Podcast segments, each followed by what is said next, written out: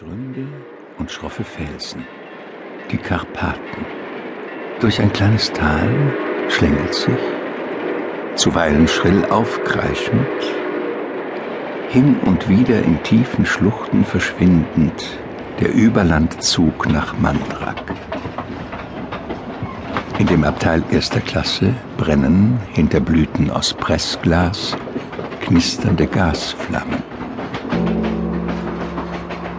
Langsam bricht die Nacht über die vorbeiziehende Landschaft herein. Transsilvanien, das Land hinter den Wäldern. Ja, Edwarda, nun sind wir nur noch zehn bis elf Stunden von unserem Ziel entfernt. Ich las, dass jeder nur erdenkliche Aberglaube im Hufeisen der Karpaten zu Hause sei, als bildeten sie das Zentrum eines Wirbels übernatürlicher Energien. Ein Geheul steigt zum blassen Mond. Was war das? Ein Wolf? War es ein Wolf? War es nur der dahineilende Zug? Wer vermag's zu sagen? Oh, Joan, dear, ich wünschte fast, wir hätten diese Reise nie begonnen. Johan Adderley Bancroft holt aus dem eleganten Gepäcknetz ein flaches schwarzes Etui. Zwei ziselierte Pistolen auf vergilbtem Sand.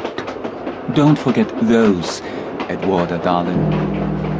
Johann Adderley Bancroft, weise vermögender Eltern, Student des Transsilvanischen und Huzulischen und Edwarda Cornwallis, seine Verlobte, befinden sich auf der Fahrt von Zatmar nach Mandrak, einer kleinen Stadt in den Karpaten.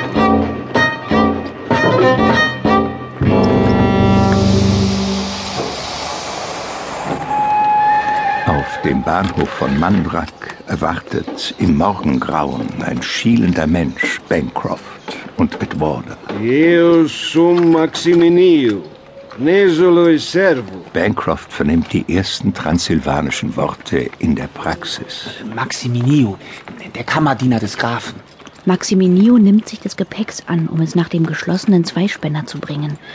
Als er nach dem schwarzen Etui fassen will, geht Johan entschieden dazwischen. Accestu volde porta personale. Ja, dieses will er persönlich tragen.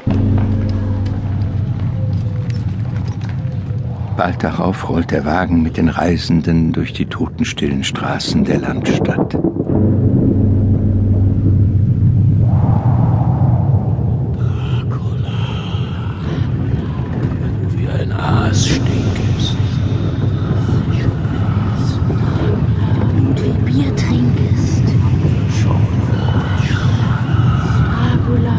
Der du deine Opfer Fluches.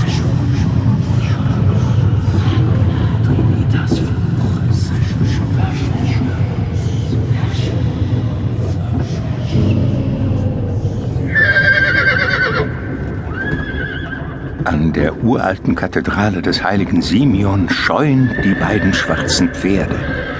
Ihr teuflisches Gewieher zerreißt den frühen Morgen in blutige Fetzen. Und Maximinio am Kutschbock hat große Mühe, die Tiere zu bändigen. Lieber Gott! Beruhige dich, Daniel. Maximinio lacht. Edwarda erschauert aus tiefster Seele. Wie soll das alles noch werden? Weiter geht es in halsbrecherischer Fahrt. Schon liegen die lehmigen Straßen Mandraks Meilen zurück und vor den Schielaugen von Maximinio beginnt sich das drohende Gebirge zu türmen. Muss ich denn unbedingt dabei sein, wenn du diesen Dracula besuchst? Graf! Selbstverständlich. Graf Dracula.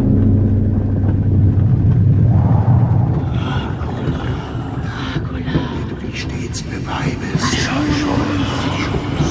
Dracula, der du Unzucht treibest.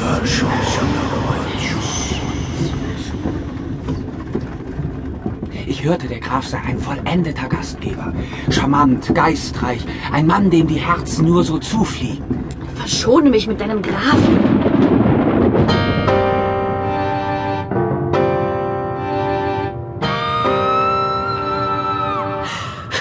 Ein Schrei.